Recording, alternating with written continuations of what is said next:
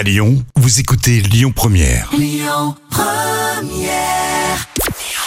Bonjour Rémi, bonjour Jam. C'est TF1 qui est arrivé en tête hier soir avec la finale du mondial de hand et le match entre les Bleus et le Danemark qui a rassemblé près de 5 millions et demi de personnes. Ça représente 24% de part d'audience.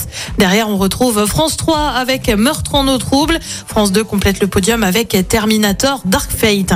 Denis Brognard présente ses excuses. L'animateur phare de Colanta sur TF1 a essuyé des accusations de harcèlement moral. Plusieurs collaboratrices de l'animateur affirment avoir subi des humiliations en marge de l'émission Ninja Warrior. Des dérapages auraient aussi été recensés en marge des célébrations du 14 juillet à Biscarrosse dans les Landes. Il aurait hurlé de manière terrifiante sur une journaliste et une chargée de production, indique l'enquête révélée par Voici.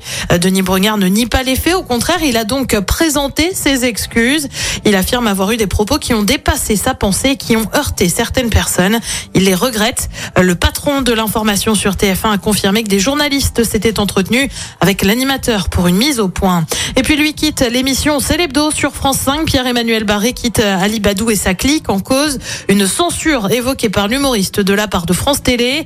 Il estime qu'on lui a demandé d'enlever trop d'éléments de sa chronique. Il affirme ainsi que France Télé ne souhaite pas que la chronique soit diffusée. On le rappelle, Pierre-Emmanuel Barré avait déjà quitté France Inter après un refus de diffuser l'un de ses sketchs.